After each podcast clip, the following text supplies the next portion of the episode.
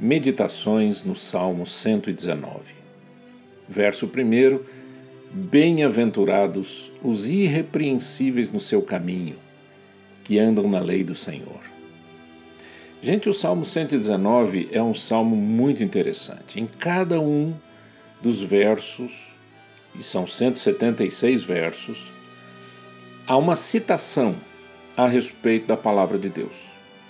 A palavra de Deus se torna para esse salmo o centro da vida do adorador.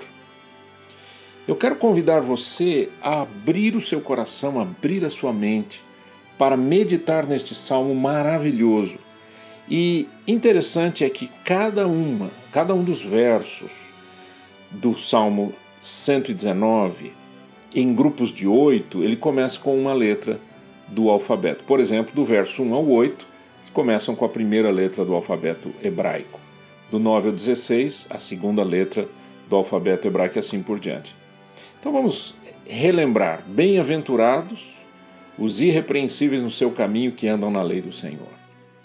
Bem-aventurado é alguém que é feliz porque vive a sua vida em retidão. Quando a gente vai buscar essa palavra bem-aventurado lá no hebraico antigo, uh, o sentido é de é de que uma corda que está muito esticada, ela forma uma reta. Esse é o sentido na raiz desta palavra. O salmo começa atestando que a felicidade está conectada a uma vida limpa, uma vida reta, uma vida correta, assim como uma flecha certeira ou como uma corda bem esticada. Há então aqui uma, uma estreita conexão do ser bem-aventurado com a vida irrepreensível. A palavra irrepre irrepreensível tem o sentido de alguém que é completo, pleno, sem culpa, que anda na retidão. Então veja, há um paralelismo aqui. Há uma afirmação de que a pessoa só é feliz se for irrepreensível e que os irrepreensíveis serão felizes por consequência. Então, ser irrepreensível é viver de tal modo que não há do que ser acusado, porque já houve o conserto do erro. Então veja bem, uma pessoa irrepreensível não é uma pessoa perfeita que não erra, mas é alguém que, quando erra, se arrepende, pede perdão a Deus e acerta o caminho novamente.